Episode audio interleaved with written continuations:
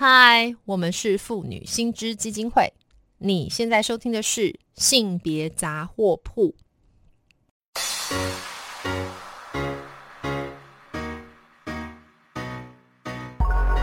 从生活看性别，与你分享生活中的性别故事。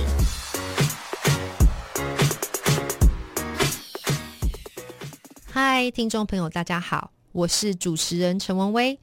今天呢，我们要谈的是一个蛮有趣的议题哦，就是在六年前呢，蔡英文总统在五二零就职，那她担任这个亚洲第一位的女总统，执政至今呢已经有六年了。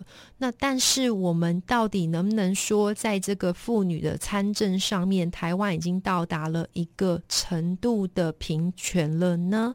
那就这个基层的女性，是不是有什么方式更能够鼓励的？呃，鼓励他们一起来共同参与政治呢？那今天就这个议题呢，我们今天仍然是非常荣幸，也非常高兴可以邀请到同样是我们妇女新知基金会的董事长江真莹江董事长来跟我们聊聊这个相关他的研究跟一些观察哦。那呃，我也要还是一样要来说一下我们的这个江董事长呢。他除了是我们妇女新知的呃 leader 之外，他也同时是中央大学客家语文暨社会科学学系的教授。所以今天我们就非常高兴可以邀请到我们的阿董。Hello，阿董。Hello，文威，文威好。呃，线上的朋友们，大家好。Hello，阿董，我真的每次要防不 要叫阿董，叫我名字。对，真莹是我们真莹，其实是江教授啦。因为我想这个意不要叫，没有，我觉得这个是有意义的。因为其实呃，真莹其实长期以来就是我们先前已经谈过，有一些就是关于你对客家的族群的社会上面的观察。那今天我们甚至要就你的一些研究来谈这个妇女参政这个议题。好，那所以这个确实是要借重这个真营相关的研究跟观察来分享一下我们倡议的一个方向。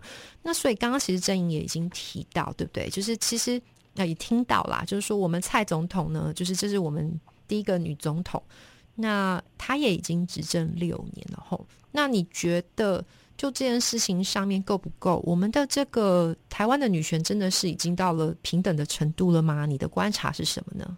嗯，真的很谢谢文威这个问题哈，这个问题真的是现在很多年轻人啊，社会中很多人的一个心里面的疑惑，就是说，哎，我们知道性别这么久了，性别平等这么久了，嗯，那也有很多制度性的保障，那还有在像。选举的部分有妇女保障名额，那应该都是很平等哦。何况是我们的那个呃立委，好女性立委的比例，好在二零两千二零二零年那一那一次，我们其实是有百分之四十一点五九哈，就是女性有百四成以上的女性参政是很高的比例。然后有一个女总统，那我觉得这就是一个名词，这真的是一个名词，因为那就是我们最高最高的。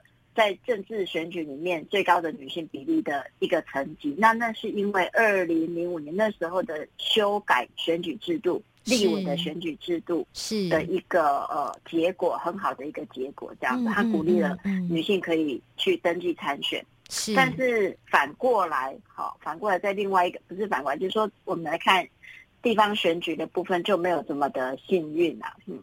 那所以这是一个名字，就是说，我们可能在整体的制度设计上有非常多是看起来是机会的平等，嗯，好，男性也可以，女性也可以，就像我们在教育圈一样，男性也可以，女性也可以，哈，我们都有每个都有上学的权利。可是事实上，经过我们的特定的社会文化的互动底下，嗯，我们执行起来的成果就不是。男女各半，好就没有那么的符合性别比例，或者是说，哎，比较贴近性别比例的一个走法哈。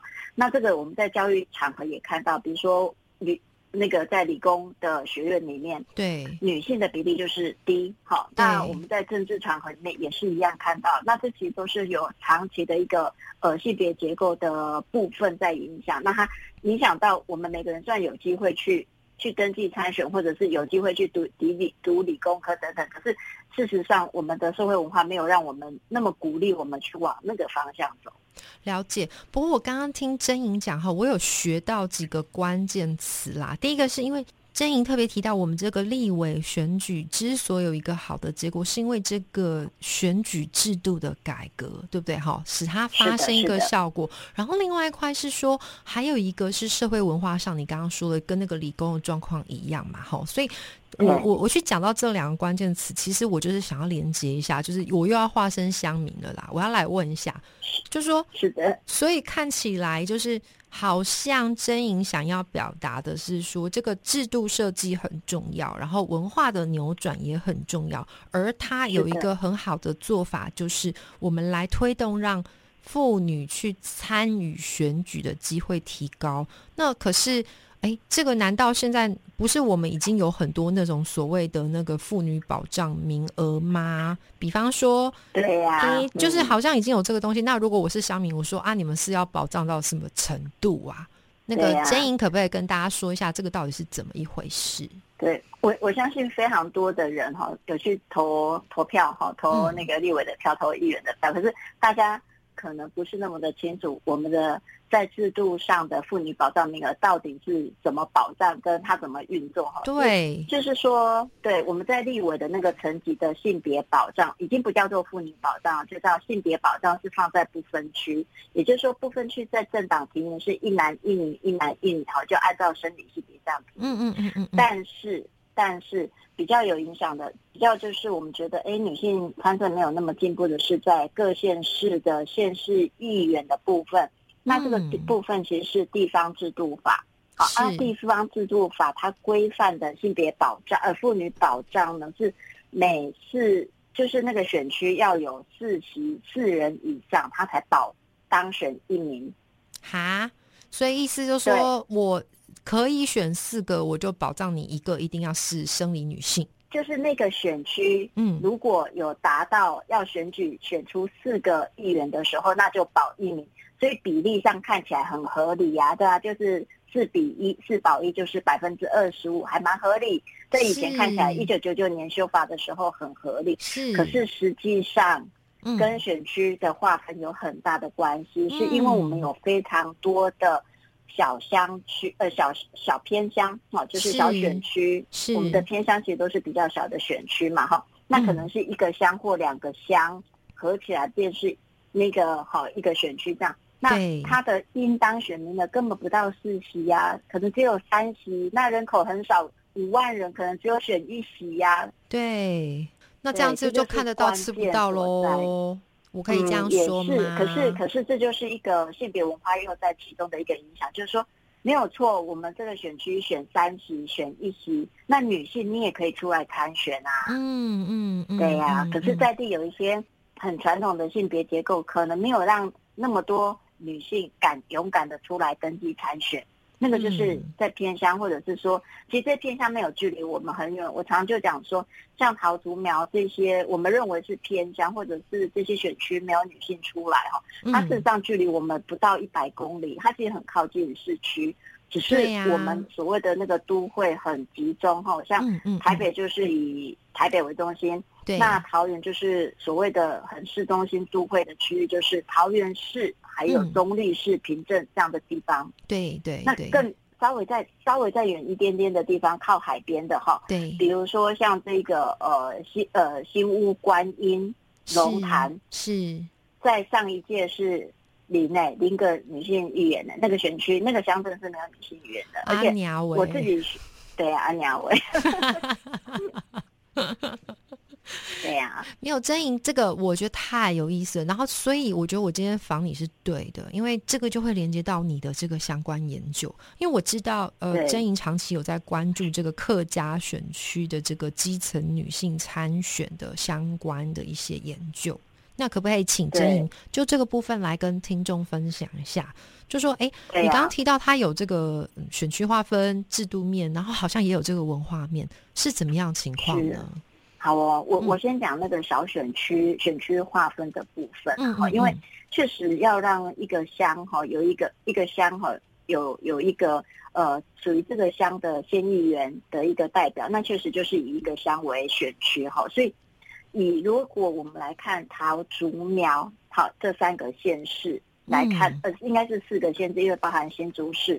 好，对，这这几这四个县市来看的话，它其实大概我算了一下，是总共有二十八个选区，是，就桃竹苗要划分成二十八个选区。嗯，然后呢，里面没有女性议员的选区有十二个。好，我们如果从这个角度来看的话，接快接近一半的选区没有女性哦。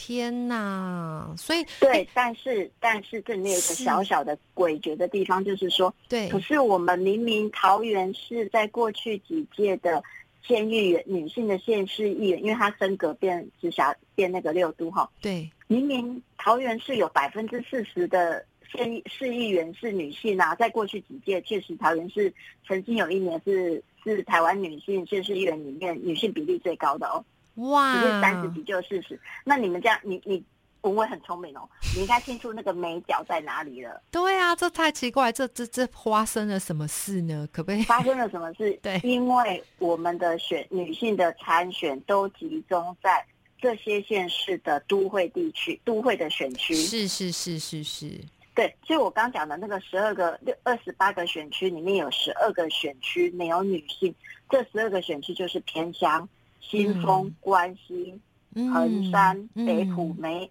峨眉，像这种就是它选区很小，人口很少。对那这个问题，你们可能很多听众朋友会觉得说这样不严重啊，因为偏向就小小的。No No No，你们要从整个台湾的社会的社会力，好对性别在这个社会里面的发展的平衡来看。对现在根据客委会的统计，嗯客家县、客家乡镇的人口在减少中，因为这是台全台湾的问题，少子化哈，对所以有非常多客家乡镇的人口在减少。除了桃园哈，因为桃园有台北市的外移人口，那换句话说。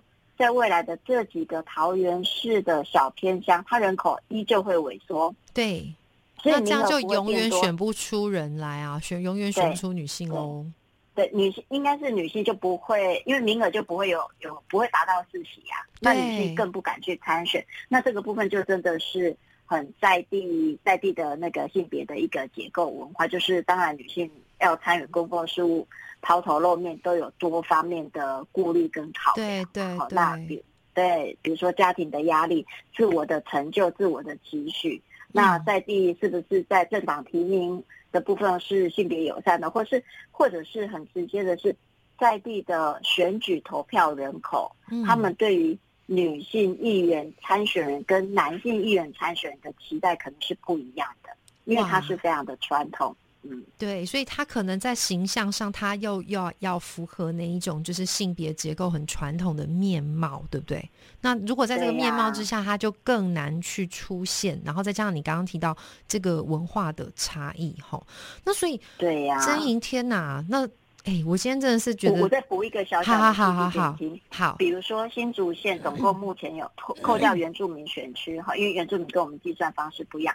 新竹县总共有十个选区，也就是说大概有四个乡镇哈，它它就是呃分开这样子算，十个选区里面有六个选区没有女性议员，那你就知道。新竹县的女性议员全部集中在四个都会区，竹北啦、湖口，嗯就是人口比较多的地方。那女性的参政的城乡差距一直在拉大，所以当我们看到说，哎，我们的女性议员全台湾平均只是百分之呃三十几、三十六、三十二啦，哈。对，当你看到这个数字在增加的时候，他其实你要一则以喜，一则以忧。没错，没错，就是这个对城乡里面的性别结构的差距是越来越严重。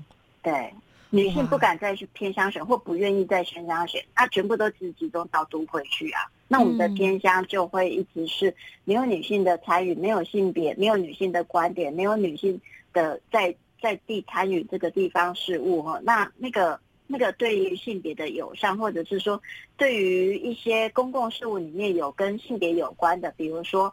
育幼、托育，或者是那个小朋友的那个幼儿园等等，或者是嗯甚至是肠道等等，有很多的议题，它可能就会被呃被被看不到那个女性观点所在，或女性的需求所在。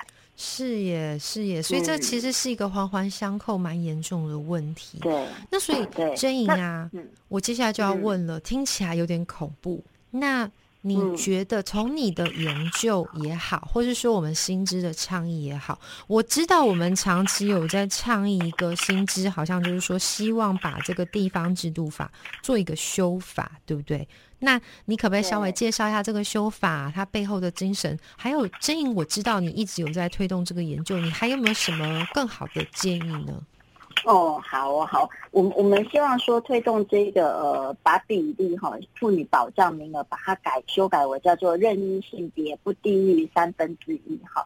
嗯，那这个是长期以来薪资的一个主张，那也是前几任呃那个董事长，像那个呃杨婉莹，他现在是正大的那个。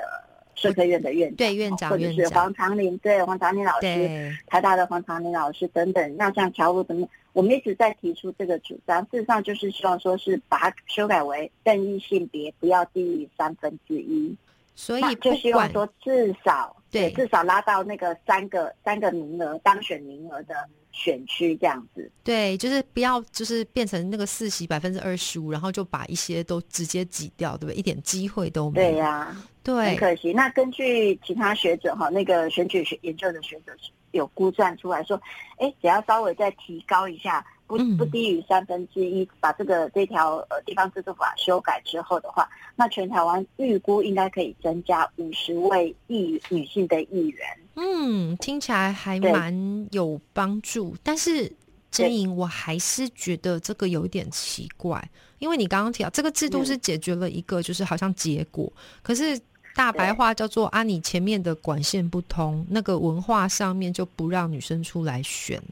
然后后端这边怎么可能长出这个东西呢？那就这块阵营，我知道你有一些研究，可不可以跟我们分享一下？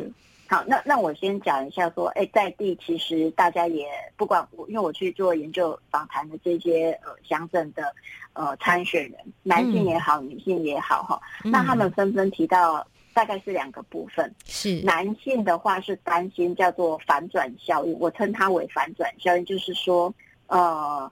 因为如果把改成三，因为他们原本三席，那如果改成三分之一，那他们的担心是说，因为只要女性出来选，女性都选得很好，然后女性也很用力选，并不是说男性对，并不是说男性参选人跟当选人在现在做的不好，他们其实都做的很好。对。可是只要女性一旦出来参选，那个背后影响就会非常多哈。所以那个反转是什么？就是说，原本只要保一席，任三分之，就是只要保一席的女性。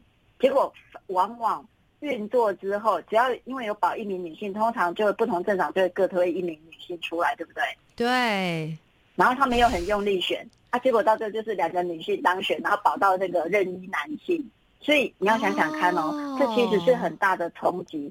在地原本是有三位男性议员，对，那是长期。你要知道，议员跟任何的政治人物。当议员、当立委，那就是他的事业。对，你要在那四年当中，你要让他这个事业是完全不见，那对在地来讲是冲击很大的。是是是，对。那这是男性的担心，就是担心反转嘛。你原本要保障三分之一的女性，结果到最后是保障我三分之一的男性。对对啊，当然，这这也是一个我们可以理解的一个担心。对那女性担心的是什么？是担心被污名。是。对对，因为我明明是靠我的实力当选的，对，可是人家都会说我是被保障的，可是明明就不是这样。对，那那个学者选举研究他们做出来的一个推估是，如果女性愿意，只要她愿意出来参选哈，他们推估大概不会超过百分之二十，或非常的少哈，会应用到妇女保障名额。也就是说，她只要愿意出来选，他们的票通常都会超过要。保障的那个那个最低的标准呐，是是是，就是不需要用到保障制度。好，这个是在现现场的一个状况。所以，如果说刚我们会提到的一个问题，说，哎，除了这个把地方制度法呃三分之一哈，就是妇女保障名额修改为任意性别不低于三分之一这样的性别比例哈，真的 quota 之外，有没有一个更适合现在的哈？我我认为有有更适合现在的一个制度，因为目前的地方制度把这个保保障当选是一九九九年修的，那其实这几年哈，在呃欧洲或者是拉美国家、拉丁美洲国家，他们有不同的做法，他们的做法是去保障保障那个提名的那个性别，提名的女性候选人的比例，这个是这个，就是透过规范好去规范政党，他在提名的时候就要女性候选人的比例。是，所以是从前端就先进来。对。不过真莹啊，因为我们时间的关系，可不可以最后我们我下次一定会再邀请来跟我们分享你这个研究，就是我们从前端解决，不要落到后面，很快速可不可以跟我们讲，就是我们现在。究竟最核心要倡议的这个议题是什么？就是说，你的建议会是什么？嗯，当然，地方制度法修成任意性别呃的那个不低于三分之一是薪资的一个呃那个很重要的主张哈。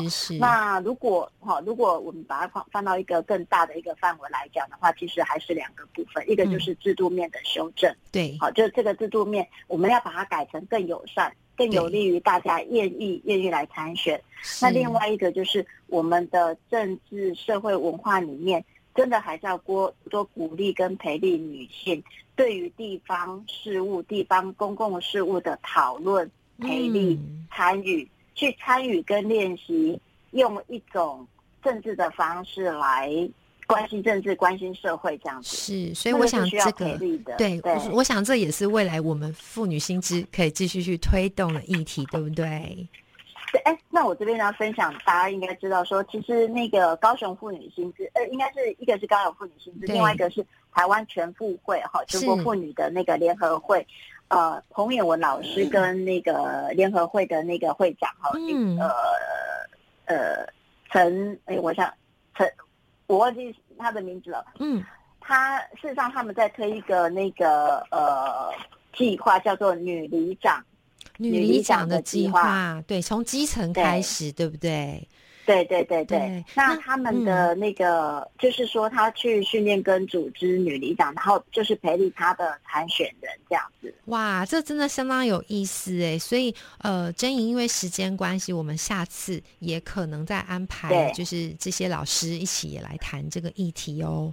对对对，我们可以来谈谈这些。好啊，嗯，好，那今天就真的非常谢谢真莹来跟听众分享这么有趣的议题。那如果听众下次再聊，对，我们下次再聊，谢谢你哦，拜拜。谢谢谢谢文威，谢谢，拜拜，拜拜，听众朋友，拜拜，拜拜。